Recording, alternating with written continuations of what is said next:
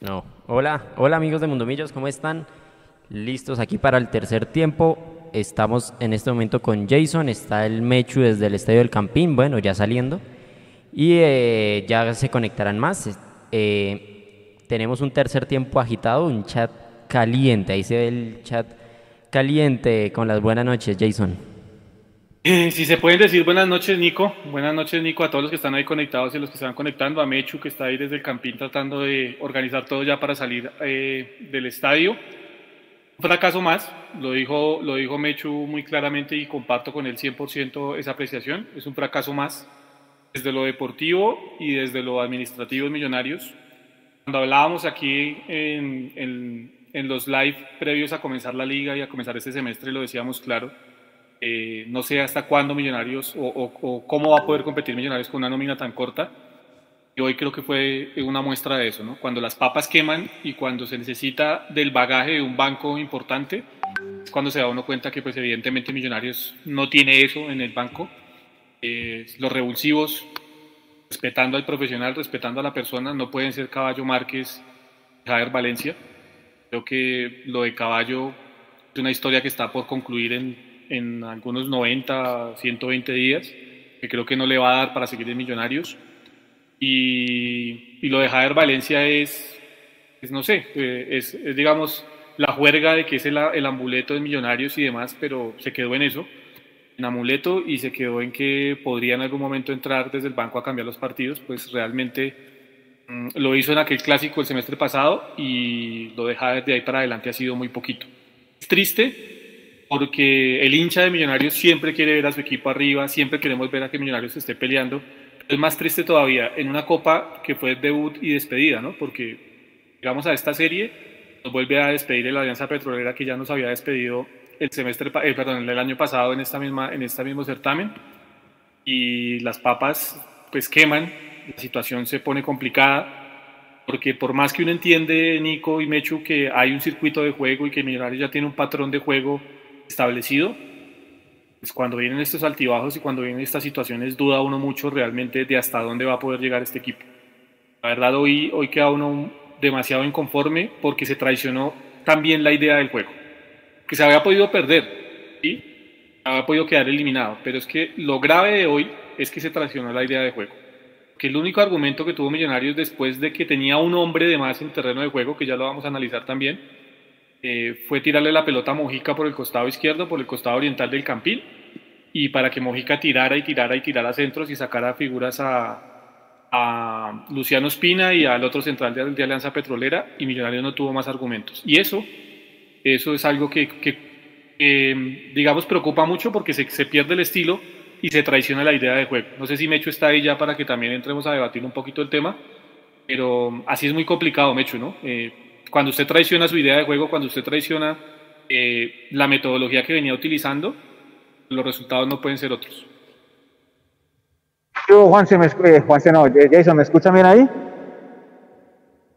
Perfecto, perfecto, Mecho. Ah, bueno. Eh, yo lo acabé de anunciar. 20 equipos de primera división tenemos, ¿no? De esos 20, Quindío y Huila habían salido en fase 1, o sea, no cuentan. Antes de ascender ya habían quedado eliminados, no pasa nada. Quedan tres. Esos tres equipos nomás, de, los, de todos los de primera división, estamos afuera de Copa. Tres, tres de, tres de 18, pues, no, para no meter a, a Quindío y a Huila.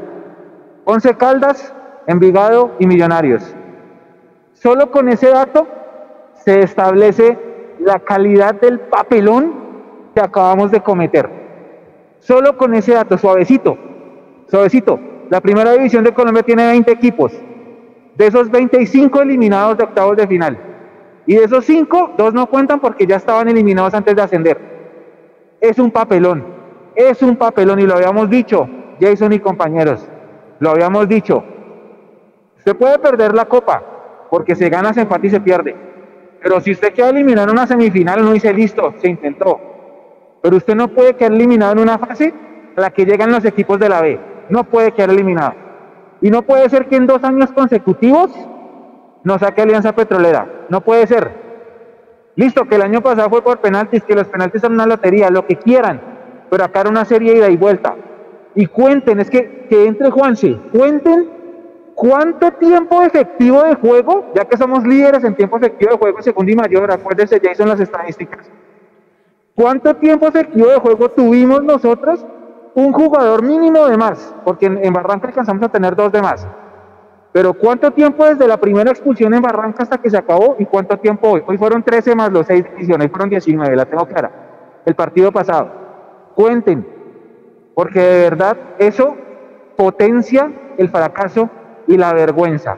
Triste, es triste haber vuelto al estadio así, eh, porque la verdad todos pensábamos que este equipo con todo y que no tenía Chicho, con todo y que no estaba Emerson, podía pasarle por encima a Alianza Petrolera, sobre todo cerrando de local, Jason.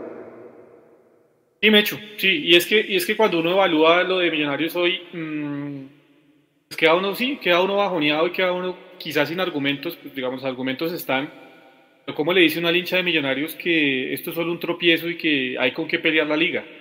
Cuando usted traicionó su idea de juego. Es que a mí lo que más me preocupa hoy es que Millonarios traicionó la idea de juego.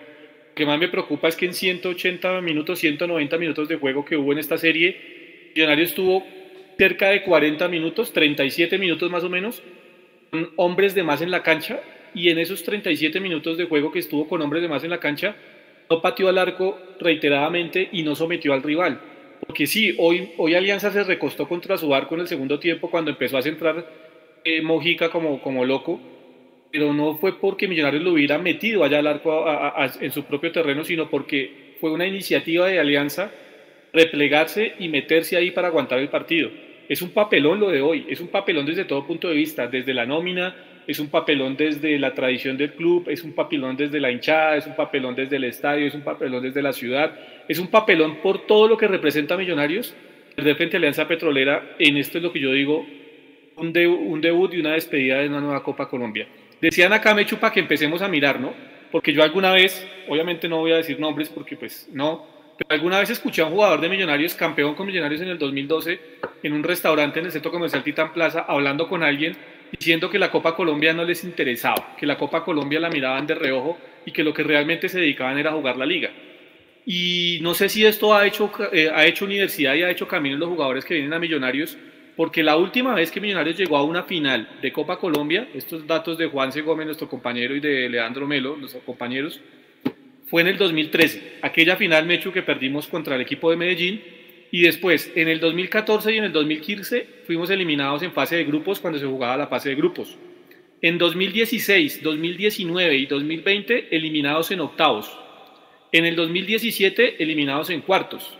En el 2018 estuvieron cerca y llegaron a la semifinal en el 2021, eliminados en fase 3, la que estábamos jugando hoy, y pues para ponerle el moño o, la, o la, cereza al postre, eliminados dos veces por el mismo equipo, por el mismo rival de forma consecutiva.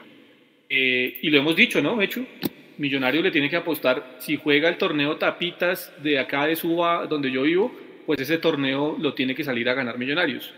Y hoy eh, se descartó una nueva posibilidad y un camino fácil de llegar a Copa Libertadores. Yo lo había dicho en anteriores comentarios, no tenía la obligación de ser campeón, pero el hecho de no tener la obligación de no ser campeón de esta Copa por, la, por lo corta de la nómina, no le daba derecho también al equipo de Gamero a salir a hacer el papelón que se hizo hoy en el campeón. Porque la verdad, no perdimos humillados, eh, se empató el partido, podrán salir miles de argumentos para decir que esto no es un papelón, pero sí, quedar eliminados con Alianza en casa es un papelón. Y hay que ponerle ojo a esto, Mecho. Eliminados con Alianza en casa, Perdimos la final con Tolima en casa. Si me remonto hasta donde me alcanza la memoria cortica que tengo yo, eh, eliminados con el América con Pinto en casa. Eh, ¿Y dónde está eso de hacer respetar la casa? Es lo que yo me pregunto, ¿no? Que era algo de los fuertes que tenía Millonarios en algún momento. Oiga, sí, buen dato, buen dato.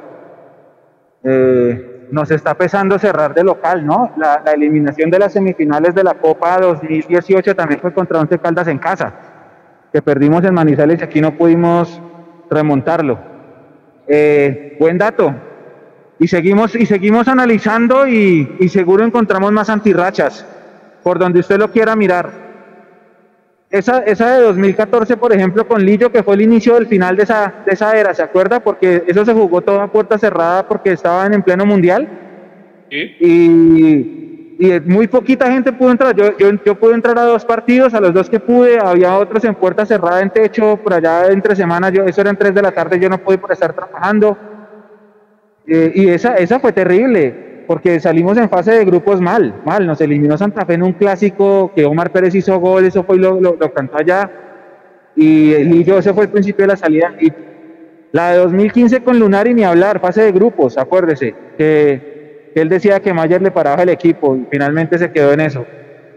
Con Israel, el, el, aquel partido con Tolima que perdimos 3-0 acá goleados y que fue también el inicio del final de la era. El 2018 con Russo, en esa campaña en que la que Millonarios de local no lo lograba, y justito, justito nos eliminó el Once Caldas porque no pudimos cerrar en casi y aniquilarlos. Va a ir a la rueda de prensa Andrés Ginas, para que sepan. Y ahora, bueno, la del año pasado, es que pueden decir lo que quieran, que le habíamos ganado 6-1 en la última fecha de la liga, después fue 2-2 y no sé qué, pero tampoco, tampoco se justifica. Y lo que le digo es que quedan 16 equipos vivos en esta Copa, Jason. Millonarios no puede darse el lujo de no terminar entre esos 16 equipos. No puede, no puede, no puede, no puede. Y así como, así como es de triste, es de vergonzoso. Usted decía que el equipo traicionó su estilo. Yo no sé si el equipo traicionó su estilo. En este momento no sé cuál es el estilo, que es peor. No sé, porque, porque Jason, el equipo terminó rematando pocas veces a puerta y repitiendo. Bueno, yo, yo entiendo la de los centros, digamos que la de los centros la entiendo porque medida desesperada, estás al borde del knockout, es fase de, de eliminación directa, te quedan 10 minutos, listo, mandemos pelotazos que alguno de pronto encuentra una cabeza, alguna mano, algún jalón en el área, un penalti, no sé, cualquier cosa, listo, yo esa la compro. Pero durante los 80 minutos previos a tirar centros a lo loco, yo no vi, yo no vi una idea clara o una posibilidad.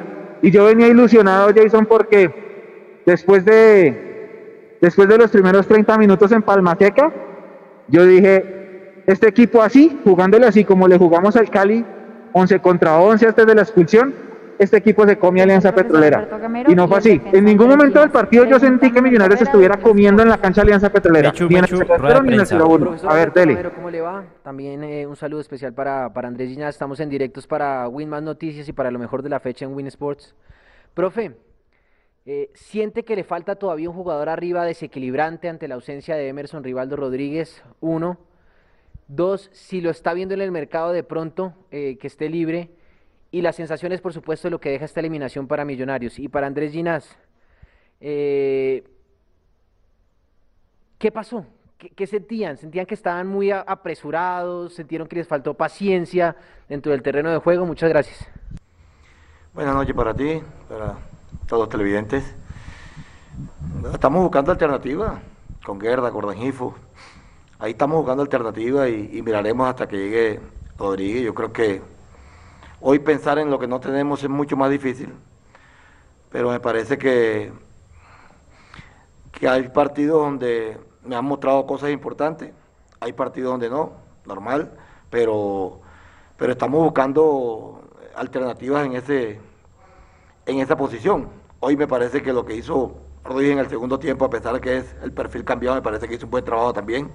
Ahí estamos mirando alternativas hasta que la encontremos. Pero, pero me parece que, hoy, a pesar, a pesar de que no se pudo ganar, hubo cosas importantes, hubo cosas buenas. Lo que un equipo que nos llegó, si no estoy mal, una sola vez en el primer tiempo y una sola vez en el segundo. De resto creo que hicimos todo el esfuerzo para, para querer ganar el partido, para pasar esta fase. Y no se pudo, pero no, no queríamos quedar eliminados de esta copa, no queríamos. Pero el fútbol es así. Yo creo que hoy no, no, no tengo que recriminarle nada a los muchachos. Hicieron el mayor esfuerzo.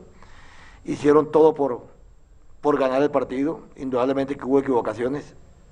Pero, pero la gana y la voluntad la pusieron ellos y, y no se pudo.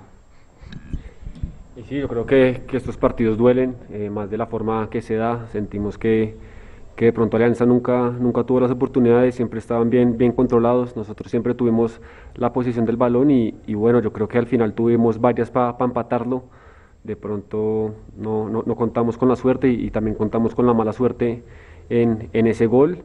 Y, y, sí, yo creo que esos son, son los goles y los partidos que duelen de, de, de perder, si se puede decir de esa forma. Pregunta Chemas Escandón de Caracol Radio para el profe Gamero. ¿Cómo se codifica la eliminación ante el mismo rival del año pasado y qué tanto preocupa que no se defina a pesar de la mejor posesión? Chema, un saludo para ti. Eh, repito, Chema, duele, duele. Con el rival que haya sido, pero duele, duele. El año pasado nos tocó un partido allá con ellos y, nos eliminaron por los penaltis. Esta vez fue un partido de ida y vuelta, donde perdimos allá en, en Bardanque y vinimos aquí y empatamos duele, duele, repito, toda la, porque el millonario tiene que salir normalmente a buscar los torneos, a querer clasificar los torneos. Y esta duele, esta duele, pero repito, hoy se empató un partido con, un millonario que, puso ganas, que puso entereza y que por momentos, por momentos, eh, nos equivocamos, como todos los equipos se equivocan, por momentos no hicimos cosas bien, pero yo lo que hoy le pondré a los muchachos las ganas, la voluntad, hasta el último minuto que quisimos empatar el partido, por lo menos no, no pudimos. Pero este fútbol, este fútbol, el fútbol, yo siempre he dicho, hay tres resultados y hoy nos tocó a nosotros un resultado adverso para, para, para cuadrar lo que fue la, el resultado que nos, que nos tuvimos allá. Pero esto no se va a bajar los brazos, vamos a seguir trabajando, tenemos un torneo por delante para buscar también un, una clasificación, un evento internacional y, y por qué no un título. Pregunta también Chemas Escandón de Caracol Radio para Andrés Ginás. ¿El desespero por el resultado influyó en la claridad del equipo? Eh, no, yo creo que el desespero llega, llega en los últimos minutos, cuando ya vemos que, que, el tiempo se nos está acabando, siendo que el primer tiempo de, pronto al revés, fuimos un poco muy pasivos y, y no jugamos con, con, un poco más de desespero, eh, no fuimos tan, tan adelante como lo habíamos hablado eh, desde el principio y yo creo que el, primer tiempo de pronto sí, sí perdimos un poco esas ganas de ir adelante, el segundo yo creo que, que es al revés, salimos con, con, una actitud diferente. Eh, pero, pero bueno, el fútbol es así, el que aprovecha los errores del rival gana, ellos tuvieron una, lo aprovecharon y, y nosotros no pudimos hacer y ni aprovechar los errores que ellos tuvieron. Entonces, por eso te digo que, que duele, porque estoy seguro que los hinchas están dolidos, como también nosotros acá, eh, el equipo está dolido porque, porque nosotros queríamos pasar y, sentimos que, que, habíamos luchado para, para pasar. Pregunta Rafa Puentes de Casa Azul Colmundo Radio para el profesor Gamero. Buenas noches. ¿Duele la eliminación más por cómo se dio la llave completa? porque no se pudo descifrar la estrategia cerrada del equipo rival y qué hay que replantear para el sábado contra el Independiente Medellín. Un saludo también para Rafa. Yo, yo, yo creo, Rafa, que nosotros por momentos teníamos paciencia de, circular el balón. Ellos, ellos por momentos hicieron un bloque medio, un bloque bajo. Y, y, lo que nos quedaba por momento era tirar centro. De pronto no fuimos precisos en los centros y a veces los que fueron bien no fuimos, no fuimos precisos en el cabeceo. Pero, pero este es un equipo que, que si bien es cierto, muchos partidos nos han pasado anteriormente que salimos a buscar los partidos, salimos a proponer, jugamos la mayor parte del partido casi en mitad de cancha con dos centrales en la mitad de la cancha. Hoy, hoy se dieron cuenta de eso. Entonces, hay veces que nos, o hay partidos que nos van a salir las cosas, hay partidos que no, como hoy. Hoy Hoy intentamos, intentamos por todos los medios. Eh, de pronto, pues la única manera no intentamos fue por, por dentro, donde ellos tenían esa, ese bloque bajo y, de pronto pecamos en, entrar en una pared. Aunque por momentos la hicimos Cordobán, eh, en el primer tiempo la hicimos con, con, con Guerra, pero no fuimos efectivos. Nosotros, para el día sábado, es recuperar el jugador del equipo, recuperar al equipo en la parte anímica eh, el día sábado vamos a enfrentar un equipo que viene invicto, un equipo que, también está peleando lo que es una clasificación con nosotros y bueno, tratar de, lo primero aquí es recuperar el grupo. Yo creo que esto es lo que nosotros tenemos que hacer. Medellín no, juega, no jugó hoy, viene de pronto con un poco más de, entrenamiento y un poco más de descanso, pero, pero yo estoy confiado que este grupo descansa, este grupo se levanta y este grupo el día sábado también va a salir a, jugar y a, y a ganar partido. Pregunta también Rafa Puentes para Andrés Ginás.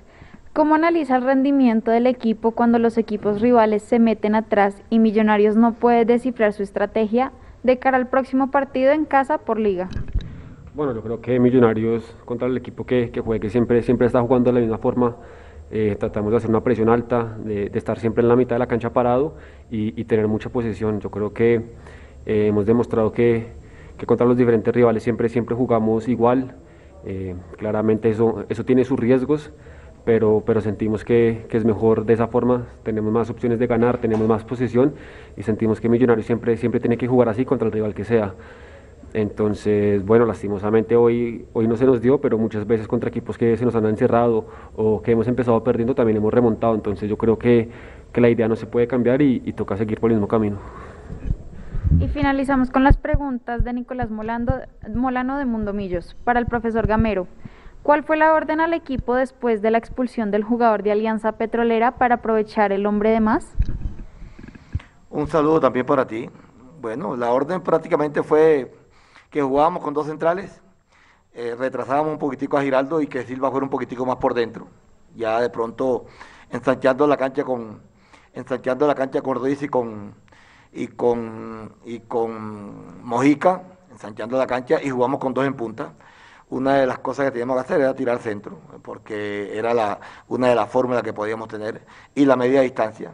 En media distancia tuvimos un par de media distancia con, con Silva, con, con, con, Mojica, hasta con el mismo Ruiz, tuvimos media distancia, no, no, no fuimos efectivos en eso, pero tuvimos alternativas, me parece que tuvimos alternativas. Eh, lo que dijo Andrés ahorita, los últimos 5 o 7 minuticos hubo desespero en centro, en centro, y no de donde nosotros queríamos los centros, queríamos los centros casi del fondo, pero lo comenzamos a tirar desde la mitad y nos equivocamos, pero era el desespero también de los muchachos, pero repito, eh, variamos cositas, hicimos cositas, y intentamos buscar el resultado que no conseguimos. Y para Andrés Ginás, ¿cómo tomó el grupo esta eliminación y cómo levantar al equipo para lo que viene? Bueno, yo creo que las eliminaciones siempre, siempre van a doler. Eh, claramente uno en Millonarios siempre tiene la idea de, pelear finales, eh, sea el torneo que sea. Entonces yo creo que una eliminación siempre va a ser dolorosa eh, para el grupo. no son momentos fáciles y, y bueno, yo creo que ahora toca levantar cabeza, eh, seguir en liga que, que, estamos arriba, pero yo creo que la tabla está muy apretada, entonces tenemos que sacar diferencia estos partidos y más de local. Entonces nada, yo creo que lo más importante va a ser este partido el sábado, poder eh, sumar de tres nuevamente. Profesor Gamero y Andrés, muchas gracias.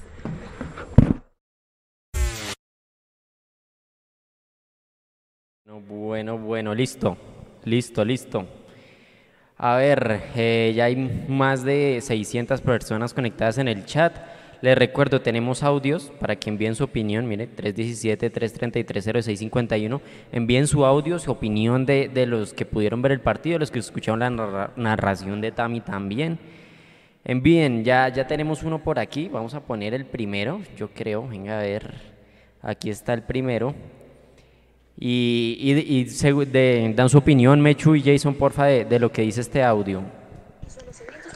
Muchachos, buenas noches. Excelente transmisión. Cuénteme una cosa, ¿cuántos, ¿cuántas eliminaciones lleva Gamero ya con Millonarios?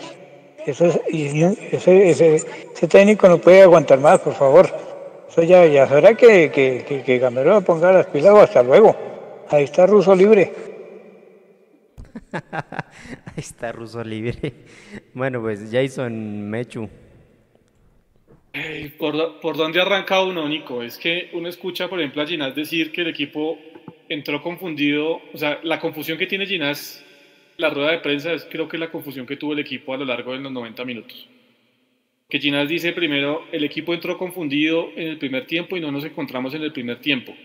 Pero en el segundo tiempo hicimos las cosas bien, sin embargo entramos en desespero eh, queda uno como plop, como venga, como así? O sea, no estuvieron bien en el primer tiempo, en el segundo estuvieron bien, pero en el segundo les entró el desespero y por eso no jugaron a lo que tenían que jugar. Yo creo que ahí está, yo creo que sí, porque el mensaje no fue bien dado, pues obviamente entran en confusión los jugadores. Yo sigo insistiendo, a mí lo que más me preocupa de esta noche, obviamente es la eliminación, pero seguido a eso, el tema que se traicionó el estilo que ya Millonarios había venido teniendo que no fue el estilo de juego de Millonarios, porque no fue ni sombra lo que hizo Millonarios con el Deportivo Cali, un Deportivo Cali que Millonarios le pudo divina, divinamente haber hecho cuatro o cinco goles, hubiesen sido más acertados en el tema de la definición. Y hoy no, hoy Millonarios simplemente se dedicó a tirar centros, a tirar centros, a tirar centros como única arma y creo que esa no es la solución. Obviamente, lo que más preocupa es que este tema de los centros Mechus, eh, Mechu perdón, eh, apareció luego que Millonarios tenía un hombre más en el terreno de juego. Que si usted me dice, es que Alianza completo, o sea, terminó el partido con su equipo completo y se abroqueló atrás con siete defensas y tres volantes y, o seis defensas y cuatro volantes, yo le digo, listo, perfecto. No había otra opción es que Millonarios tenía un hombre de más en el terreno de juego y usted cuando tiene un hombre de más no puede tener como única opción tirar y tirar centros. Y a mí sí me preocupa. Yo entiendo que muchos técnicos y muchos eh, eh, planteles profesionales eh, están acostumbrados a hacer la autocrítica en el vestuario o al día siguiente, ni siquiera el mismo día, sino al día siguiente, cuando se vuelven a encontrar para el trabajo de recuperación. El hincha a veces también necesita que sus referentes sus ídolos, como en el caso, de Gamero, que es un ídolo de millonarios, eh, les hablen con la verdad y les digan las cosas. Porque es que queda ese tufito. Es muy maluco cuando el hincha está dolido y, y, tras de todo ese fondo que hay del dolor del hincha, tampoco le dan explicaciones. No sé cómo lo vea Mecho al respecto.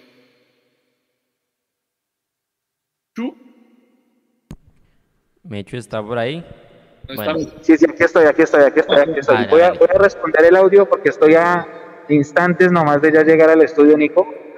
Voy a responder el audio. El Camero fue eliminado del, del, del 2020 antes de cuadrangulares, de finales, que han eliminado la Copa también en la primera fase, y ahora suma esta. Se ha quedado eliminado tres veces. Si me toca a mí dar mi opinión, yo aguanto a Gamero Primero porque es un técnico de la casa, segundo porque es un buen técnico, no vamos a negar sus capacidades, tercero porque ya nos llevó a una final con una lámina que no era la mejor, y cuarto porque uno tiene que aprender a aguantar procesos, porque es que ya me di cuenta que a Romero lo están acabando en las redes sociales, pero es que nosotros tenemos que aprender a aguantar procesos y no caer en la inmediatez. Yo a Gamero lo aguanto, que él con una nómina que es corta ha hecho más que suficiente. Eh, sobre todo cuando empezó con ese 3-0 nacional en octubre. Acuérdense que empezaron a potenciar canteranos que, que, no querían potenciar, que tocó porque, porque no había más. Estamos en pandemia, que no se podía contratar. Solo por eso hay que aguantar un me van a venir encima, ya voy a ver el chat, crítica no puedo, se van a venir encima. Yo, yo, Gabriel Jiménez, yo aguanto, aguanto a Gamero y aguanto un proceso. Un ojo, el proceso que ni siquiera se sabe eh, allá arriba qué, qué pretende, ¿no? Que pues si, si, si, abundamos en el plan quinquenal y todas esas cosas, aquí nos vamos a terminar suicidando. Pero es sí un proceso en lo deportivo que al menos da resultados positivos y que los dio el semestre pasado con una nómina corta. Es que también hay que tener en cuenta que esta nómina es más corta que la del semestre pasado, que se fueron nueve goles y que está lesionado de mes. Entonces, por todo y por todo, pero yo lo aguanto. La gente lo, quiere acabar, yo lo aguanto. Jason, no sé si No, no, yo estoy de acuerdo, Mecho. Yo creo que cortar el, el proceso Camilo, pues no viene siendo, no viene siendo la solución. Mm, lo que sí hay que buscar es realmente las responsabilidades que tiene cada uno de los elementos o de las composiciones que componen, valga la redundancia, este Millonarios, desde lo administrativo, el cuerpo técnico y los jugadores, porque sí hay que buscar obviamente responsabilidades y hay que buscar explicaciones. ¿sí? En todo proyecto hay responsables y esos responsables tienen que aparecer y dar la cara. Yo creo que, por ejemplo, los directivos son muy responsables en la confección del equipo, porque armaron este equipo y yo sigo insistiendo con esto, eh, no por convicción, sino por una necesidad básica que había en el mercado, pues de, porque no había dinero. Entonces dijeron, le vamos a apostar al tema de la cantera, pero no fue un tema de convicción, porque si tuvieran la convicción de apostarle a la cantera, pues en su momento no habrían dejado ir al Chamo, en su momento no habrían salido de Neis Nieto, por más malos entendidos que hubieran tenido y demás, y tampoco habrían dejado ir a Germán Morales, que estaba, digamos que recapituló lo que había hecho el Chamo y lo que había hecho Neis, y lo, y llevaba de muy buena manera, ¿sí? Entonces, si realmente ellos tuvieran la convicción, pues no habrían dado ese viraje tan fuerte de sacar a, esos, a, estos personajes que ya nombré, a, estas, Neis, al Chamo y, a, al profe Germán, sino que les habrían dado la continuidad y les habrían dado las herramientas para que siguieran apostándole al tema de la cantera. Y tampoco lo hicieron con por convicción, yo no se da cuenta porque cuando llega el Pitirri, pues, implementan un modelo, eh, no sé si es que piensan verse el Tolima, y yo lo digo con todo el respeto del, del, del hincha del Tolima, es eh, que únicamente vamos a dedicarnos a vender jugadores. Y si se aparece una liga y si se aparece un torneo de vez en cuando, eh, pues bien, bienvenido y si no, pues también, que eso es a lo que le apuesta el senador Camargo. Inclusive acuérdese, Mechu, que en algún momento en Ibagué decían, en todo el Tolima decían que al senador Camargo no le interesaba ser campeón de la liga porque se le, se le, se le, se le volvía mucho más cara la nómina que tenía y entonces se le acababa eh, esa, esa parte de productividad y de ganancias que tenía producto de la venta de jugadores. ¿sí? Yo no sé si nos pensamos volver un Deportes Tolima en ese proyecto y por eso trajeron al Pitirri y entonces la decisión del Pitirri de los directivos cuando llegó el Pitirri fue acabar eh, un grupo del sub-20, un grupo del sub-17 y un grupo del sub-15 eh, para competir en los Juegos Nacionales. Entonces uno dice, ¿y el proyecto? Entonces le quedan a uno las dudas realmente. Entonces ellos son los primeros responsables al respecto porque no es por convicción sino por necesidad. Segundo, lo de Gamero, porque, a ver, yo entiendo el amor que tiene Gamero por Millonarios, entiendo todo lo que Gamero le entregó a Millonarios en los cuatro o cinco años que estuvo como jugador, el cariño y el afecto que se llevó, porque aquí no pasó solo con Gamero, sino ha pasado con infinidad de jugadores que han venido a Millonarios y quedan marcados de por vida con esta camiseta, pero tiene responsabilidad, porque es que cuando él dice hoy, estamos buscando las variantes y estamos esperando a ver si Emerson se recupera, eh, pues queda uno frío, ¿verdad? Porque él hace unas, unas ruedas de prensa atrás decía que tenía un plantel para competir. Entonces hoy está esperando a que Emerson se recupere para poder competir. Queda uno frío con esa declaración de Gamero. Entonces ahí yo creo que también le cae responsabilidad. Y le cae la responsabilidad porque si él ve que tiene un plantel corto, que tiene un plantel con el cual no puede competir, hermano, lo que tiene que decir es, yo amo mucho a Millonarios, pero yo no voy a poner en riesgo mi, eh, lo que ha sido mi carrera y lo que es mi prestigio como entrenador Muchas gracias, volveré en el momento que me puedan dar las herramientas necesarias para pelear. Él se la está jugando, yo lo sigo apoyando, creo que es un entrenador muy serio, muy trabajador, de los más preparados del fútbol colombiano, no tengo dudas de eso, pero creo que también le cabe una parte de responsabilidad. Y a los jugadores hay que decirles, en el caso puntual voy a decirlo del caballo Márquez, si usted no, no, no pudo en Millonarios, sea honesto, o lo fue Freddy Guarín en algún momento, o como lo han sido otros jugadores en otros clubes ¿sabe qué? No me siento cómodo, no estoy para jugar en Millonarios y realmente no quiero seguir lastimando mi carrera ni lastimando el prestigio de Millonarios. Porque es que lo de Caballo Márquez, yo no sé si tengamos números Mechu, lo de Caballos Millonarios es de lo, de lo malo de los últimos años, de verdad. Y, y, yo lo respeto mucho y no me quiero meter con la persona ni me quiero meter en el tema profesional porque pues yo nunca pateé un balón a nivel profesional pues es que es malo, los números, los números lo dicen, y no solo los números, sino lo que muestra dentro del terreno de juego. El señor Serpa dijo que Javier Valencia venía como una incorporación por la experiencia que había encontrado en Francia con este jugador. Digo, esperando la experiencia de Javier Valencia porque hasta ahora no la veo. Así pasan y pasan cosas. Entonces, eh, que esto no se ha acabado, es cierto, esto no se ha acabado y por ahí Millonarios en la liga, ahora sí, con más veras, tiene que competir en la liga porque ya no tiene otro torneo alterno, sino que ya van a empezar a competir solo en liga. Eh, tendrá que responder Nico por, por, lo que, por lo que va pasando acá. Pero, pero la reflexión se tiene que hacer desde arriba y mientras la reflexión no se haga desde arriba va a ser muy complicado. Yo espero en lo deportivo, ya hablando netamente en lo deportivo, que esto haya sido un bache como fue ese bache frente a Santa Fe y un bache producto de lo siguiente, un bache producto que tenemos un equipo demasiado inexperto, ojo, no joven, que no es el kinder ni mucho menos, pero sí es un equipo inexperto eh, a nivel profesional. Es un equipo inexperto que lo va a seguir siendo porque en el momento que vuelva el hincha al estadio, eh, le va a costar también. Porque es que así como le ha costado con el estadio vacío, sin la presión del hincha, sin el susurro del hincha y el movete, movillos, movete al minuto 80, seguramente también les va a costar cuando venga el público al estadio. Entonces va a ser muy complicado y eh, no es culpa de ellos, yo sigo insistiendo, es culpa de una directiva que se dedicó a cambiar la perspectiva de lo que era Millonarios, no por convicción, sino por un simple eh, afán corregir errores que se han cometido a lo largo de la administración de ellos. No sé si tengamos ahí, Nico, audios o ya haya llegado Mecho ahí al estudio. lo que hay son audios. Esto es una línea caliente. ¿Qué hubo? El teletransporte. Ya llegó, ya llegó Mecho. Ya llegó Mecho. Aquí está. Ya, ya viene en cámara. Que me, me acabaron en el chat, sí, me imagino. ¿Cómo va a venir a decir que Gamero? Que nunca he visto a Michu tan imputado que yo no sé. bueno, vamos, vamos con audios están buenos. Ah, sí. Ginás ve que estamos, o sea, que jugando de esa manera podemos remontar partidos. Yo quisiera saber cuántos partidos ha remontado Millonarios. Pésimo, pésimo Millonarios. No crea una buena idea. Caballo Márquez no le hace un gol al arco iris. Uribe está perdido. Macalister le robó los balones a los mismos compañeros de Millonarios. Realmente pésimo. Y esto no es de técnicos, es de jugadores. Si los directivos no le meten la mano al drill, lloren. No vamos a ser campeones. Y esto con público hubiera terminado pésimo el semestre pasado. Buenas noches, Mundomillos. Me tiene hinchadas las pelotas el mismo verso en cada conferencia de prensa del profesor Gamero. Ser autocrítica y la verdad.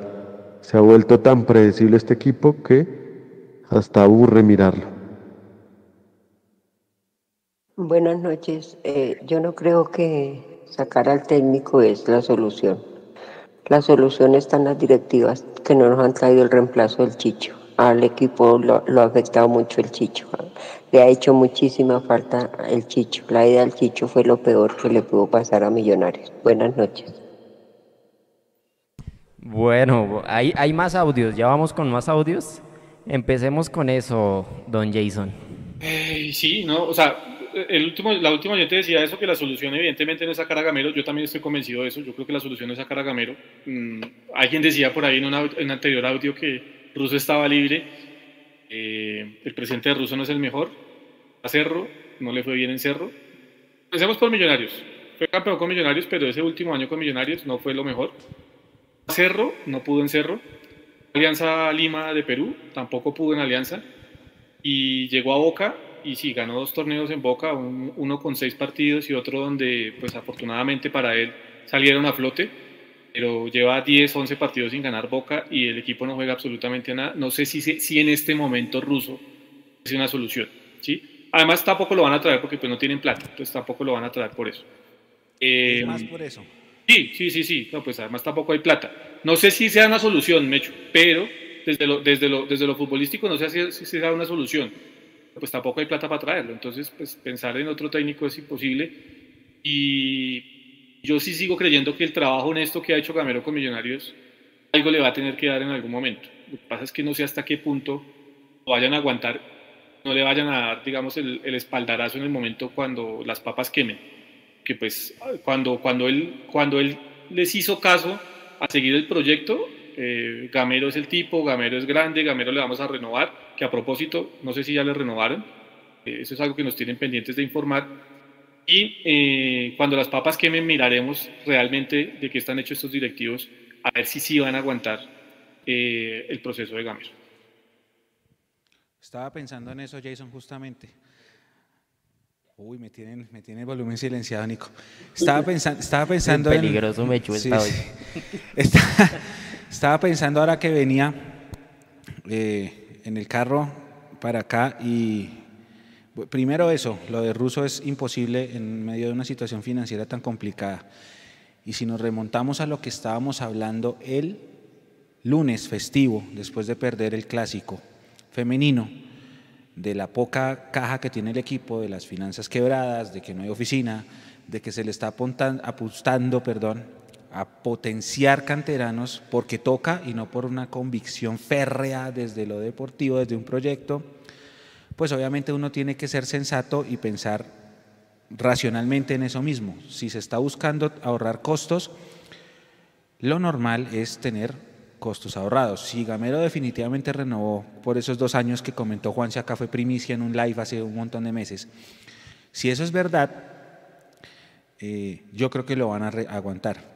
¿Por qué? Por lo mismo, porque ya está coordinado el salario, porque ese salario de pronto está acorde a lo que el equipo puede pagar, porque es un jugador de la casa, porque él le pasa lo mismo que le pasó a Pinto y lo que le pasó a Lunari, Jason, que su mismo amor por Millonarios, eso le permite aceptarlo todo sin condiciones, ¿sí? Es, el típico novio enamorado, ¿sí? Es, así, una, una, madre como ama a sus hijos, acepta todo. Ese es el, amor del hincha, ¿no? El amor de hincha es lo más parecido a un amor de madre.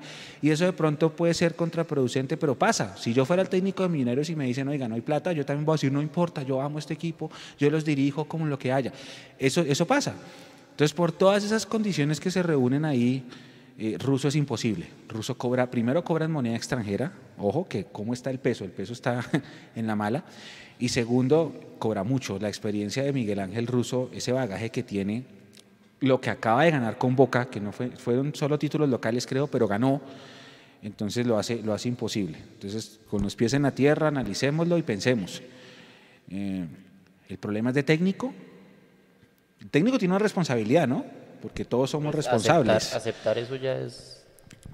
Pero todo pasa por muchos otros factores, por muchos otros factores y, y pensemos, pensemos también en eso, Jason. Pero, pero Mecho, Jason. venga, pero, pero, pero lo que dice Nico es cierto. Ya el aceptar eh, ya lo hace responsable. Una nómina corta, claro. Lo hace responsable, Mecho, porque, a ver, usted cuando al final de año hace el análisis y dice, se nos escapó, se nos escapó la liga por X o Y razón, usted empieza a hacer ese análisis y dice, bueno, entonces como se nos escapó por X, necesito X jugadores, o se nos escapó por lo otro, necesito entonces suplir esto de alguna otra forma, ¿sí? Cuando hablo de X, hablo de jugadores, cuando hablo de Y, factores externos, no sé, la sede donde entrena Millonarios, del sitio de concentración, el tema como viajó Millonarios, no sé, hay tantos factores como usted lo dice, Mechu, pero cuando él hace ese análisis seguramente encontró que con la ida de algunos jugadores pues también iba a quedar corto el equipo. Él aceptó seguir con este equipo, porque obviamente él tiene la confianza en su trabajo y la respetamos y yo soy uno de los que más respeto el trabajo de Gamero, sigo insistiendo, es de los técnicos más preparados del fútbol colombiano. Yo no sé si después de Juan Carlos Osorio sea el más preparado, le pega ahí, porque fue un técnico que se fue para Europa, estuvo pendiente de cómo trabajaban los equipos en Europa, en España y demás, y aprendió muchísimo allí, y eso vino, lo implementó acá. Recuerden cuando fracasó con el Junior, cuando le fue tan mal en el Junior, se fue para Europa, empezó a estudiar y vino renovado completamente, y es otro Alberto Gamero a comparación de, de aquel que se fue del Junior derrotado. Pero, pero tiene responsabilidad, Mechu, porque es que usted no puede afrontar un torneo diferente al del año pasado, ya lo hemos hablado, porque el fixture de, este, de esta liga es muy diferente al del, al del, torneo pasado. A eso sumarle los partidos de Copa Colombia con un equipo inclusive más corto que el del año pasado. Usted no le alcanzó para ser campeón. Ahí hay una responsabilidad de Gamer. Creo que es una responsabilidad importante, Micho. Sí, tiene razón Jason y le pegó, le pegó, atinó en un punto importante. Voy a hacer un flashback para la gente que está conectándose. Hay muchísima gente conectada, gracias a todos, con todo y el dolor. Y haciendo que catarsis. significa, hay que hacer, que es que yo eso dijimos el día de la final, ¿no? Que la mejor forma de desaguar esta vaina es de una vez acá enfrente y expone, eh, sacarlo todo, mejor dicho, expulsarlo. Eh, voy a hacer un flashback a junio 2019. América nos gana acá, nos hace el 2 a 1, era el equipo super, hiper, mega favorito, 50 puntos. Todos nos creíamos finalistas, todos nos creíamos finalistas. Baldado de agua fría, papelón, masazo, eh, trágame tierra, bla, bla, bla, bla, bla. Se, va, eh, se van jugadores importantes, se va Matías de los Santos, se va Marrugo, si no estoy mal, se devuelve ya. Eh, me falta uno, otro también de los, de los de la columna de ese equipo que se va y llegan eh, a última hora. Ah, sí, sí, a última hora llega este José Luis Moreno, ni fu ni fa. Como en la fecha 3 traen a Devi Balanta, por favor. Y como en la fecha 2 o algo así, obligan a volver a Juan Camilo Salazar, que esta mañana salió una noticia de que San Lorenzo tiene que pagarle una mano de plata a otro equipo por un jugador, un caso similar de otro jugador, pero aquí Pinto desesperado pidió que devolvieran a Salazar eso, si no lo deben mejor devuélvanlo y cancelamos la deuda. Entonces Salazar llegó completamente desmotivado y no era ni la quinta parte del jugador que se había ido seis meses antes a San Lorenzo de Almagro. Pinto en ese momento, Jason y Nico y ustedes compañeros, ustedes saben que todo el mundo, la, a veces las declaraciones son de cassette, ¿no? No sé si ustedes han visto a este comediante argentino, el que hace la, la, la imitación de un jugador de fútbol, que le, se llama Juan Cassette, que cualquier cosa le dicen, ay, terminaste sí, sí, con la novia, sí, sí, la verdad que hay que seguir trabajando, ahora hay que verlo desde la vereda del frente. Es, es ese, recomendadísimo, se llama Mike Chowie. Y hay uno que sí, se llama Juan Cassette, que es un jugador de fútbol declarando de cualquier cosa de la vida. Entonces le dicen, ¿cómo les suena el asado? Y bueno, la verdad que nos falta un poquito de carne, pero sabíamos que estábamos preparados para eso, etcétera. Eh, usted sabe que las frases son libreteadas, ¿no? La, frase, yo siempre digo, la frase más libreteada de todas, cuando usted escucha que un técnico o un jugador dice que lo importante es la actitud que tuvo el grupo, es porque jugamos mal. Eso es la frase célebre de cuando se juega mal. Entonces Pinto decía, yo tengo nómina para ser campeón, ya venimos de un proceso del semestre pasado, la base se mantiene, esa también es caseteadísima, la base se mantiene. Entonces la base se mantiene, eh, salieron dos o tres jugadores, pero llegaron gente a cubrir sus posiciones, no sé qué, vamos por todo. Vamos por todo fue que quedamos eliminados con dos fechas de anticipación. Y después de quedar eliminados, porque se acuerda que Pinto había prometido que si no clasificábamos él se iba, pues efectivamente después del último partido él, caballero, renunció. Presentó su renuncia y se fue. Y cuando después de presentar su renuncia e irse, lo volvieron a entrevistar, Pintos y dijo, yo cometí el error de dejar ir jugadores de experiencia, de no reforzar bien el plantel, y ahí se vio reflejado en los resultados. Él lo dijo. Entonces, eh, ahorita yo me estoy volviendo el tiempo, Jason, y Gamero dice lo mismo, tenemos nómina para pelear, tenemos un equipo competitivo, tenemos un equipo que viene de ser finalista, tenemos un equipo que puede pelear y seguramente puede pelear, porque este equipo ya peleó, pero este equipo es menos que el semestre pasado. Entonces, no quisiera yo llamar al futuro para que en unos meses al profe Gamero termine diciendo lo mismo que dijo el profe Pinto. Acepto que me quitaron el equipo, acepto que me equivoqué, acepto que no reforzamos, no sé qué, no sé qué, no sé qué, no sé qué. Que no sea tarde. Bueno, ya igual que se puede hacer, habrá una ventana de contratación en septiembre a ver si de pronto se puede medio reforzar el tema pero seguimos diciéndolo y analicémoslo desde los números. a veces es tan fácil como mirarlo desde los números. Cristian Arango hizo nueve goles. No sé cuántas asistencias porque Juanse no está y él tiene ese dato. No sé si usted lo tiene, Jason. Pero nos faltan nueve goles. Emerson Rodríguez está lesionado, le falta un mes. ¿Cuántos, ¿Cuántos goles tiene él? Tuvo tres. Y asistencias no sé cuánto. Entonces ya estamos sin 12 goles comparado con el primer semestre. Ahora se nos va a lesionar Cristian Vargas. Si no estoy mal, es todo un mes, porque es que nadie sabe tiempos exactos de recuperación, pero dicen que es todo un mes. Mínimo son 20 días. Comunicado, un tema muscular en el pero no sabemos si es un desgarro, no sabemos absolutamente nada. Sabemos que es un tema de discutibilidad, no sabemos si es una sobrecarga. Si es una sobrecarga, pues le daría para una o dos semanas, pero si es algo más grave, eh, porque dicen, según evolución iremos informando, es demasiado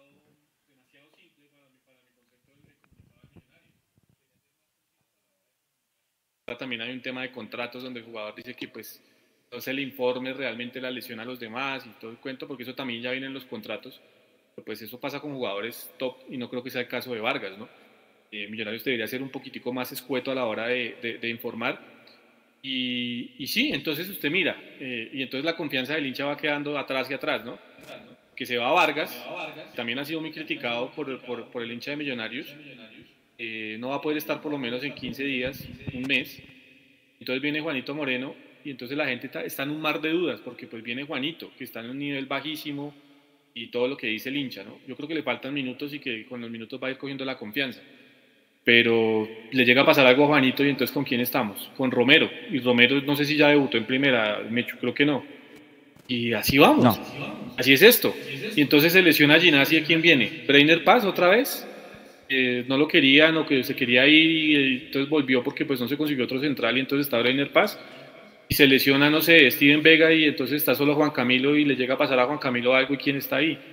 Que usted cuando empieza a mirar la construcción de la nómina es cuando se preocupa realmente. Uno entiende el estado de ánimo del hincha y el pesimismo que hay en cierto sector, sin decir que esto fue la debacle, o sea, eso es un papelón, evidentemente, pero, pero pues todavía queda terreno por pelear y Gamero seguramente con su sapiencia va a poner a Millonarios a pelear pero no sé hasta dónde nos va a alcanzar, Micho. No sé, la verdad, hasta dónde nos va a alcanzar. Sí, la verdad es que vamos a ir con audios que aquí Nico y tienen un, preparado un concierto de audios. Entre Nico y Natalia han preparado un buen setlist, vamos a escuchar. Obviamente la gente haciendo catarsis y está bien, bienvenidas a la catarsis, estamos todos dolidos. Pero es que, ¿sabe qué, Jason? Estamos en agosto, hermano. Eso. Estamos en agosto. Uno no puede andar lamentándose de la vida en agosto. No, no. No, no. Vamos con los audios. Muchachos, para felicitarlos por el programa y por la transmisión. Eh, en el gol de, Alianza Petrolera, qué ingenuidad la de los tres defensores que van persiguiendo al, al, delantero. No le pegamos una patada a nadie. No es imposible que nos metan un gol así. Cuando llega una vez al arquero, es gol. Hay que buscar un arquero, pero urgente. Muchachos, buenas noches. preocupante la situación. Y se ve un equipo que regala tiempos que no tiene en ocasiones como la actitud para sacar adelante series como esta. Lo es vergonzoso, es penoso lo que pasó hoy. Mm, no se ve autocrítica, en ocasiones como que se termina jugando lo mismo cuando no se tienen alternativas y eso es preocupante también, porque obviamente nos quedamos con un punto estático. Millonarios creo que en el segundo tiempo cuando ya necesitaba otro gol y se volvió un equipo así, monótono, solo hacer centres como también se volvió el partido o como se vio en el partido contra Santa Fe. Entonces es preocupante, es preocupante, bastante preocupante ver el equipo. No sé si haya la autocrítica necesaria para cambiar estas cosas, pero pues esperar, porque es una nómina bastante corta, ¿sí? Es una nómina que pues, creo que se hace lo que se puede con ella, pero yo creo que también se podría hacer más. Y hoy se, se tuvo que hacer más. Y por esa parte, pues esperar a ver el partido del sábado, porque como les digo, Millonarios se volvió un equipo de altas y bajas, que no sabe si en el siguiente partido va a jugar peor de lo que jugó o mejor de lo que está jugando. Entonces, esperemos. Un saludo para todos. Antes de seguir, hay un comentario acá de Camilo que dice, yo lo respeto y lo sigo hace dos años largos, pero no, es que la catarsis se tiene que hacer en junio o en diciembre, no en agosto. Sí, estamos totalmente de acuerdo, Camilo, estamos totalmente de acuerdo. Estamos completamente de acuerdo y es el colmo, por eso yo decía, es que estamos en agosto, carajo. Estamos de acuerdo. Lo que pasa es que si no hacemos catarsis hoy, vamos a llegar el sábado contra el Medellín con la carga y la cruz de esta eliminación. Entonces es mejor hacer esta, eh, sí, catarsis, es que no sea un sinónimo, hacer este, este, este vía crucis hoy, pasar la página y llegar el sábado pensando que ya solamente tenemos una única oportunidad, no solo de ganar algo en el año, sino de jugar Copa Libertadores. No Copa Sudamericana, Copa Libertadores, porque a Copa Sudamericana ya vamos a ir. No, ahora yo quiero jugar Copa Libertadores. Si me preguntan más, yo no quiero jugar fases previas, yo quiero jugar grupos. Por todo, porque económicamente es mejor, porque te da más vitrina, toda esa cosa. Pero para eso ya sabemos que tenemos que concentrarnos en la liga. Sí, odio. Yo también detesto que están. Es que, mire, ni, siquiera cumplió años mi hermana, que es la primera de los tres que cumple, y ya estoy aquí yo lamentándome. No, es, el colmo. Y le doy toda la razón, Camilo. Dele, Nico. Si se supone que repuestos libres, uy, yo creo que hace falta un arquero de jerarquía. Y Juan Fernando Cuadrado está, está, está libre. Juan Fernando Cuadrado y es hincha de millonarios podría aportar. yo, yo no lo traigo, Jason. Ya vi que hizo caras. No, no, no, no. Yo creo que ciclo cumplido. Eh, ya, no voy a opinar más. Ciclo cumplido. Siguiente audio. Pues no sé, yo también creo que es hora de dejar de llorar con lo que son los refuerzos también. Por otro lado, es lo que hay y ellos no están pensando en el equipo, no quieren eh, nada diferente. El momento también ahorita fuerte es de trabajar en la mentalidad de los jugadores, en de que ellos realmente se concienticen de que algún día se tienen que graduar, dejar de ser ese kinder y, realmente responder. O sea, ya es, es algo de mentalidad y de actitud.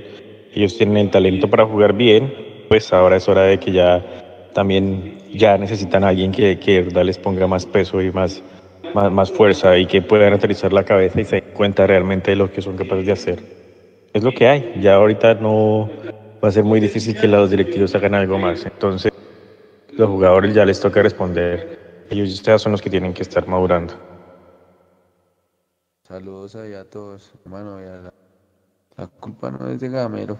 A lo bien. Tráiganse al muñeco Gallardo y a ver qué, qué hace sin jugadores. Saquen a Gamero y tráiganse a Gallardo. A ver si es que con ese marrano de Mojica van a hacer. Nah. Jesús. Uf, sí, la gente en el chat también está totalmente alterada. Eh, pregunta Cartucho que si los jugadores escogieron torneo. No. No, no, no, no, no. No, no yo no creo que hayan escogido torneo. Espero, Mecho, que eso no haya hecho escuela de millonarios, ¿no? No, no. Te digo, hay jugadores campeón, ah, un, jugador campeón del 2012 eh, que lo escogía. Y, pues yo digo, estos millonarios, ¿no? Y en millonarios no se pueden escoger los, los, los campeonatos ni se pueden escoger los partidos. Yo espero que no, porque pues de hecho de ese, de ese, de ese equipo del 2012 no queda nadie, ¿no? Pero eh, a veces quedan cositas por ahí incrustadas. Lo que decía él es cierto, lo que decía el anterior oyente es cierto. Eh, no el que habló de Mojica, sino el anterior. Em, no. Ya es necesario, ya es necesario que los jugadores también den ese salto de calidad desde lo mental y se, y se, verdad, se apropien entender que están en Millonarios, que se pueden tener noches malas, es cierto, pero que no se pueden hacer papelones, que es que eso es una cosa diferente, ¿sí? Es que ya hemos hecho, para mi concepto, dos papelones en este torneo, Mecho, o en, o en este semestre mejor. Eh, Santa Fe llevaba no sé cuántos partidos sin Uy, ganar. no me lo recuerde. terminó ganando. Y después viene contra la Equidad, bueno, sí, le metieron la mano el árbitro y demás, pero contra la Equidad volvió a ser el Santa Fe, que pues eh, es Santa Fe, ¿sí? Nosotros terminamos perdiendo con ellos.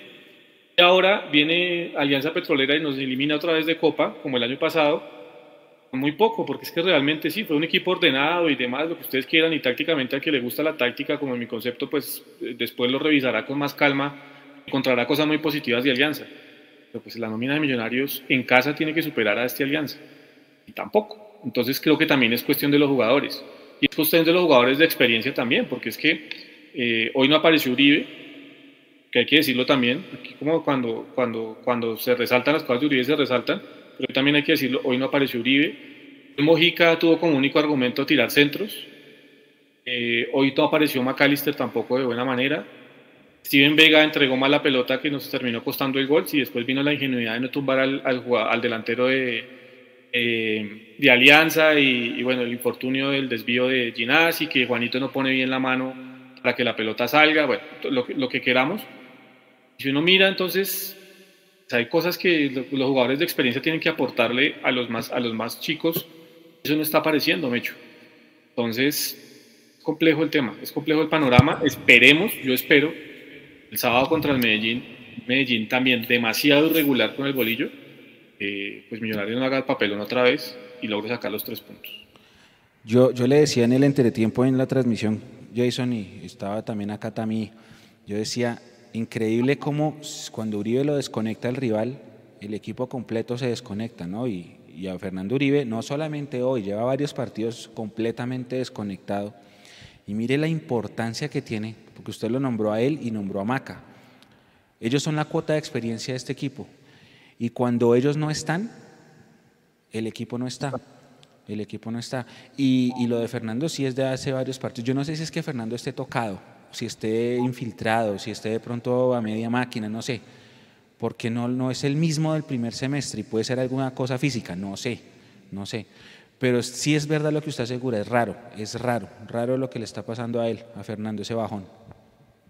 Ahora, eh, si uno va a lo de Daniel Giraldo, para, para que hablemos de ese tema, Mechu, sensaciones pues como para uno mirar, eh, entre todo pues algo positivo, ¿no? Pues lo positivo es que tuvo minutos en cancha, pero yo no sé si realmente, y, pues si uno lo compara con el nivel de Pereira, pues que a hoy están muy parejos, que Giraldo sí tiene mucho mejor manejo de pelota, ustedes cómo lo vieron, pero todavía está lejos de ser el Giraldo que, que uno conoció en el Deportivo Cali y en Santa Fe en su mejor momento. Yo creo que aportó algo, es evidente que pues le va a seguir dando minutos Gamero hasta que se ponga en forma, pero yo, yo sigo insistiendo, eh, con, con Giraldo en el terreno de juego, por eso decía en el, en el tercer tiempo pasado, si Giraldo realmente era la solución para lo que necesitaba Millonarios. Que Giraldo entró y cumplió, y creo que pues entre, entre, en términos generales pasó el examen. Yo por eso decía, si Gira, me preguntaba si Giraldo era realmente la solución a los problemas de Millonarios. Y hoy creo que se vio que no es esa la solución tampoco, Mecho, porque pues, Millonarios lució sin ideas en el frente de ataque. Entonces, hay que hacer realmente. ¿Cómo vio usted lo de, lo de, lo de Giraldo esta noche, Mecho? A mí me gustó, me gustó Jason, me parece que está, entró bien, Bueno, entró sí. con ganas, sacó al equipo, dejó a Vega atrás, él se adelantó unos metros Cambios por la de banda frente. derecha, tiró buenos campos de frente, tiró un par de centros buenos hacia las espaldas. Eh, usted lo comentaba que él fue decayendo un poquito, pero decayendo no por, por él, sino más por cómo estaba el funcionamiento táctico del equipo en esos minutos finales, en donde él ya deja de tener el protagonismo. Pero me parece que lo hizo bien, me parece que lo hizo bien, entró con ganas, entró con actitud, con disposición, pues obviamente no se le puede pedir menos, pero entró bien. Eh, habrá que darle minutos, esperar a ver qué se puede hacer. Eh, pero sí, me parece que, que Nico, que, que, que, Giraldo cumplió. Giraldo cumplió en lo poquito que pudo jugar en esos 45 minutos. Obviamente, Giraldo es el último responsable del papelón, ¿no? O sea, también hay que tenerlo claro, ¿no? Pero sí, una buena opción. Una buena opción al, Sí, al, sí. al nivel que había en esa posición. Yo creo que puede aportar mucho Giraldo. Eh, que pasa es que lo que Jason dice es verdad, ¿no? El, el tema de Millonarios pasó por la generación de juego. Sigamos que, que di- diciendo lo de Fernando, listo. Fernando está en un bajón, pero la pelota a Fernando no le llegó. Y en el segundo tiempo, la pelota sí le llegó a Márquez, pero le llegó a punta de el bombazo. Tire centros, tire centros, a lo que salga. Eh, a lo mejor Fernando Uribe contactaba mejor esas pelotas que Sí. Ricardo, pero pues yo no puedo hablar de supuestos. Puedo hablar de lo que creo, Jason. Es que esa es una de las que no, esa por ejemplo tampoco la entendí de Gamero, porque si el, si el arma que iba a tener Millonarios en los últimos minutos era tirar centros, viejo, no saque a Uribe. Porque es que Uribe, eh, para mí, tiene mejor juego aéreo que, que Márquez. Para mí aguanta mejor la pelota de espaldas que Márquez y es mucho más técnico que Márquez. Entonces, cuando la pelota cae por ahí eh, en, no sé, en, en un rebote en el área, pues tiene más capacidad de resolutiva mi concepto Fernando Uribe que Márquez. Entonces, si usted le iba a apostar a eso, no saque al goleador del equipo, que sí, no viene en racha, es cierto, anotó en la primera fecha contra el Caldas y no ha vuelto a anotar, pero no lo saque. Busque otro revulsivo. El revulsivo, yo sigo insistiendo, no puede ser, no puede ser Rafa, eh, no puede ser caballo Márquez, Ricardo Márquez. No lo puede ser, porque es que no ha podido con Millonarios. Y yo sigo insistiendo, si le vamos a apostar a un tipo que se va en diciembre, eh, con este tema del proceso, pues apostémosle a los que vienen de la cantera entonces. Ah, que Abadía está lesionado, listo, está Abadía lesionado, pero busquemos a alguien más para darle la posibilidad o cambiemos el libreto de juego, porque es que para qué seguimos insistiendo con, con alguien desafortunadamente no ha podido con la camiseta de Millonarios. Ojalá se destape de aquí para adelante y haga 15 goles en lo que queda de, liga, pero pues hasta el momento Márquez no ha demostrado lo que realmente, o sea, no ha retribuido con goles y con fútbol la confianza que tuvo Gamero al renovarle por estos seis meses. Que no nos olvidemos que él se tenía que ir en junio y al final Gamero, no sé si por falta de conseguir un delantero, por falta de mercado, de plata de millonarios, decidió quedarse con él. Voy a decirlo, hay responsabilidades también de Gamero y creo que la quedada, la renovación Márquez eh, es una de ellas, Mecho. Sí, ahora, yo no sé, por eso tengo mi teoría de que de pronto él está tocado, por, por lo que usted acaba de decir. Si usted está perdiendo la serie, tiene que jugar a la desesperada, ¿para qué va a sacar al goleador del primer semestre? O sea, ¿para qué va a sacar 11 goles? No, más, si usted va a tirar centros, vaya y busque al tipo, vaya busque el killer. Pero entonces sale Uribe, además, bueno, listo, si fuera que sale Uribe y entra solamente Márquez, está bien, pero también metió a Jader. Entonces iba a jugar 4-4-2 a tirar centros. Entonces, ¿por qué sacar a Uribe? Entonces, yo no sé si es que Fernando tiene algún tema físico, alguna molestia y está infiltrado. Es la única que se me ocurre. Lo que dice Frey, por ejemplo, siempre lo están sacando al minuto 70, ¿sí se han dado cuenta? Minuto 70, 75, pin, sale el 20 en el tablero electrónico y lo sacan. Eso no es normal. No lo ponga, no me- parecería a mí. Exacto. No lo ponga, porque, a ver, si es esa teoría que usted está diciendo, pues que volvemos a decir, solo es una hipótesis porque no tenemos información al respecto. Sí, no, no, no, no lo puedo asegurar. Sí, no se puede asegurar, pues entonces no lo ponga y déjelo que se recupere, porque volvemos entonces a otro lunar que ha tenido Millonarios y del cual hablamos en algún momento. ¿Cuál es la comunicación del cuerpo técnico con el cuerpo médico Millonarios? Porque si el cuerpo médico de Millonarios le dice, suponiendo que esa teoría que usted está diciendo sea cierta, eh, le dice, vea, Uribe tiene, está tocado muscularmente, ta, ta, ta, ta, ta, tiene que ser esta recuperación. Yo no entiendo cuál es el afán entonces de Gamero de ponerlo. Déjelo que se recupere y cuando esté al 100% lo pone. Eso aplica no solo para Uribe, sino para todos los jugadores, porque recuerde que eh, eh, Emerson declaró hace, unos, hace un mes más o menos, en, en- creo que fue en Blue Radio o en Caracol, él declaraba que, que la gente no entendía lo que le había pasado, que, se le, que había tenido pérdidas de familiares y que había tenido que jugar infiltrado el, el final del campeonato pasado. Eso también es una responsabilidad de Gamero y del cuerpo técnico, porque usted no puede, más allá de, de- de- de la inmediatez del tema, es arriesgar no solo el futuro eh, económico del equipo con, con la venta de un jugador de estos, sino la carrera misma del jugador, ¿cierto? Y el funcionamiento del equipo de paso, porque usted está poniendo un jugador que no está al 100%.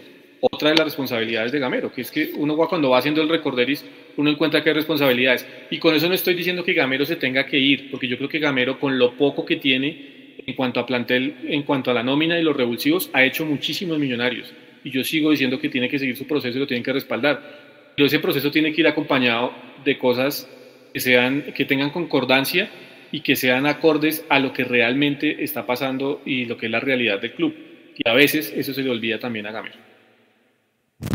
Sí, es verdad. Alguien por ahí mencionó en el chat, eso fue hace mucho tiempo y como está volando el, el, comentario, decía algo así que el síndrome de la selección, lo decía por lo que usted mencionaba Jason de Vega, que Vega se equivoca en la mala entrega, eh, ahora que estábamos hablando del tema de Fernando, eh, de Román estaban diciendo que, que estaba corriendo como media máquina, entonces volvieron a la misma vieja teoría de, de si el síndrome de ir a una, bueno, esto no es una convocatoria, pero de ir a selección, entonces lo mismo, algo así como lo de Emerson en el primer semestre, lo de Juanito, que Juanito también era el gran arquero antes de ir a ese microciclo del primer semestre.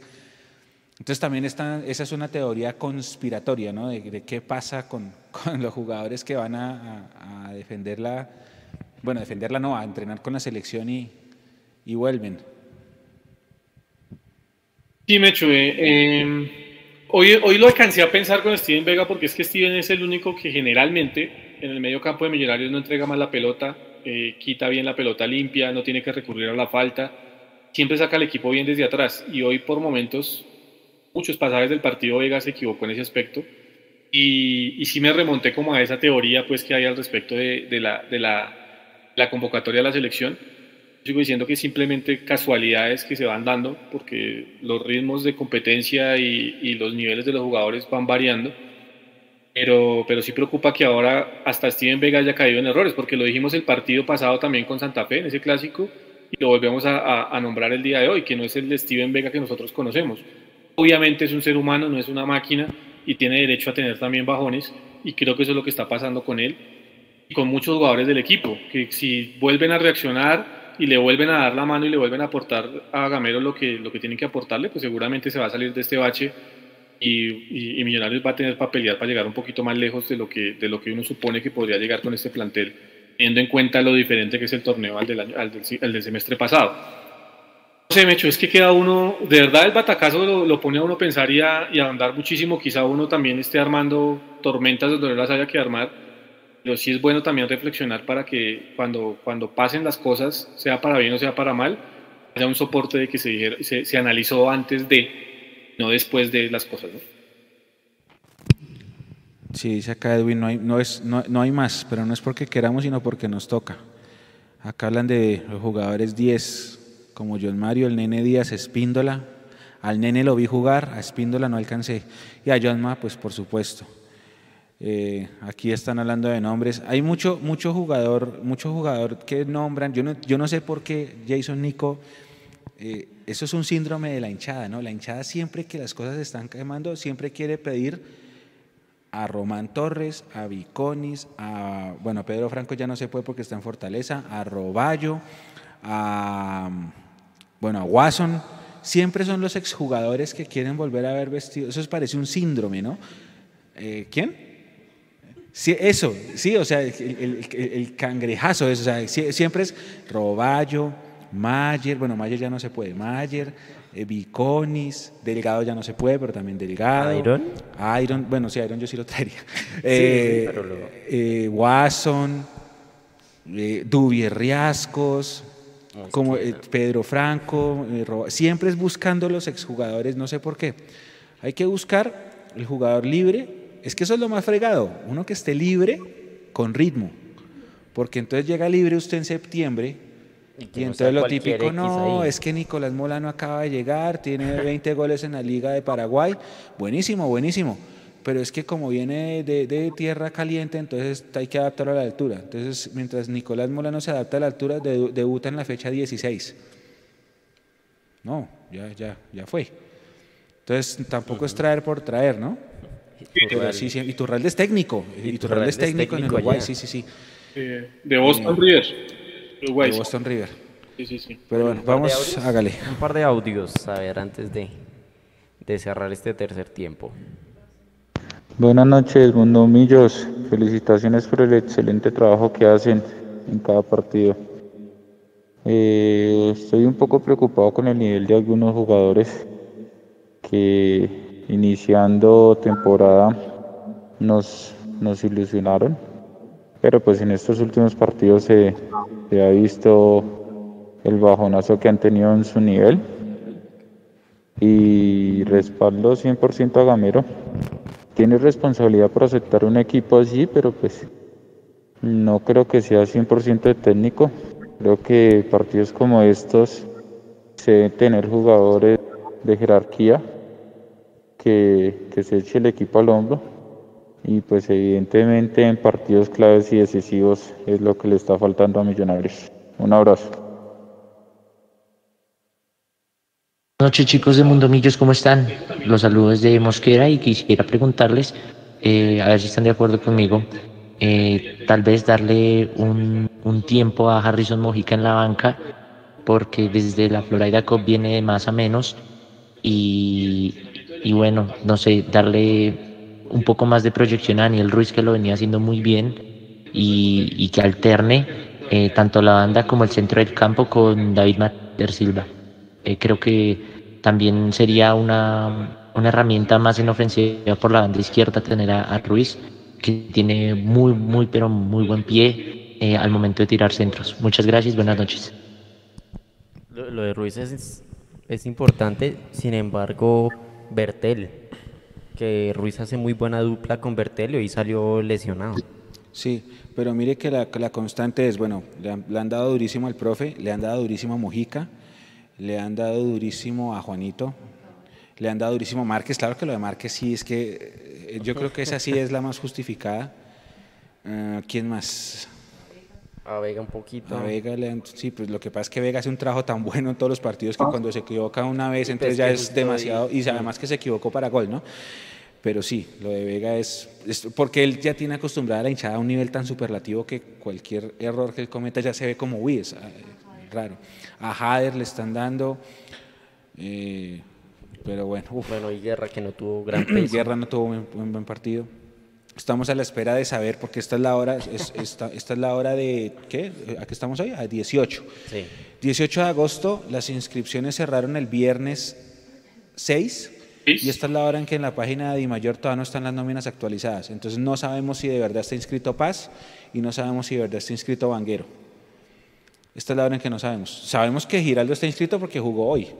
Igual, lo peor que podría pasar es perder en el escritorio. Igual seguimos eliminados. Aquí Brian Gómez pregunta, ¿se viene Vanguero el sábado? No, yo, yo, creo no que creo. Perlaza otra no vez. Creo, Perlaza. Sí, ah, no. Perlaza está expulsado. ¿Pero todavía no puede? Perlaza está expulsado.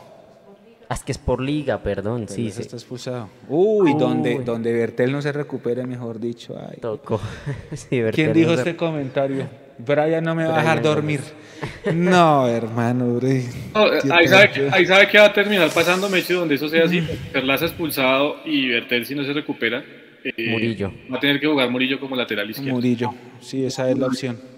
Seguramente Murillo va a tener que jugar la izquierda. Como lateral izquierdo sí. Bueno, ¿quién quita que se quede con el puesto? Carlos Ángel López, ¿cuántas temporadas estuvo? 82-83, si no estoy mal. Después nos enfrentamos en el 89 con Bolívar de La Paz, le, ganamos a Bolívar por penaltis. Ahí el arquero era Goicochea. Bueno, novedades antes de cerrar rápido, rápido, rapidísimo, porque hay que pasar la página. Uno, mañana seguramente tenemos live, así que los invitamos a que continúen conectados con nosotros.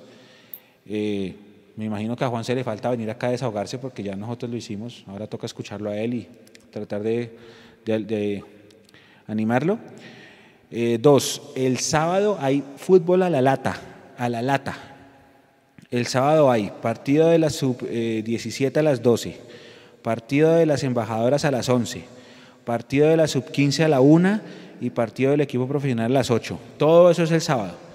Entonces vamos a ver qué podemos hacer, porque el objetivo es cubrirlos todos. Vamos a ver, toca ahí jugar cartas y sacar dados y, para ver cómo podemos dividirnos de tal forma que podamos cubrir todos cuatro.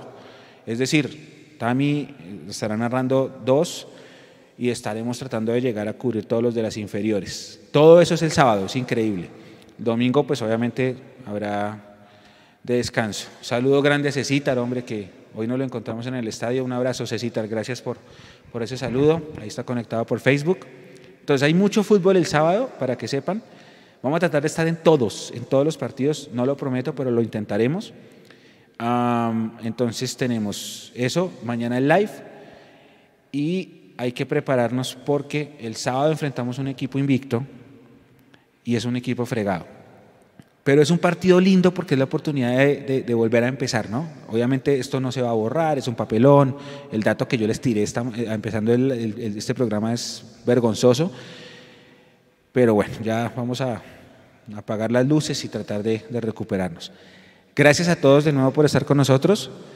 Eh, estaban preguntando que por qué mi audio está bajito, porque Nico, Nico estaba, tenía miedo de que yo llegara caliente, entonces me puso el volumen más bajito. Creo, creo que fue por eso. Pero bueno. No, no, no, no porque, es, porque el, el mic que a veces usa Tami, entonces Tami tiene un, una voz muy me toca llegar y decir, ¿qué tal? Entonces me toca bajar el volumen a Tami o si no les rompe los tímpanos a ustedes. Así toca aquí, todos manejan un volumen diferente, entonces es por eso que me Mechu cuando llegó el micrófono estaba bajito. Pero ya, ahí ya lo escuchan bien. Bueno, de todos, todas maneras, a todos muchas gracias. De mi parte ha sido un placer. Gracias por estar con nosotros hasta tan tarde, por estar conectados en la transmisión, por ayudarnos a hacer el número uno a pesar de lo que pasó con YouTube. Gracias, gracias totales y nos encontramos mañana y el sábado en esa multi, multi, multi, multi transmisión de multipartidos de millonarios. Un abrazo grande y nada, sigue siendo un papelón, pero hay que pasar la página y pensar que solo queda un objetivo en todo el año, porque nosotros solamente jugábamos tres torneos. Ya se acabó el primero, subcampeones, en nuestra cara, y se acabó el segundo, nos sacaron en nuestra cara. Un abrazo grande para todos. Nico y Jason, por favor, cierren este tercer tiempo. Ah, pero ¿qué decimos, Mecho, no? Mm, esperar el sábado, ¿no? Esperemos que el sábado Millonarios reaccione, que Millonarios vuelva a darnos alegría. Todos los que estuvieron ahí bancando hasta el último momento, un abrazo grande nos encontramos en el sábado en las transmisiones, eh, lo que usted decía, Mechu, y mañana en el live. Seguiremos analizando este tema de Millos, que ojalá, sigo insistiendo, sea solo un bache en la idea de juego de Gamero y podamos seguir adelante con, con lo que se tenía ya construido y edificado en este plantel. Un abrazo para todos y buena noche. Chao, chao a todos.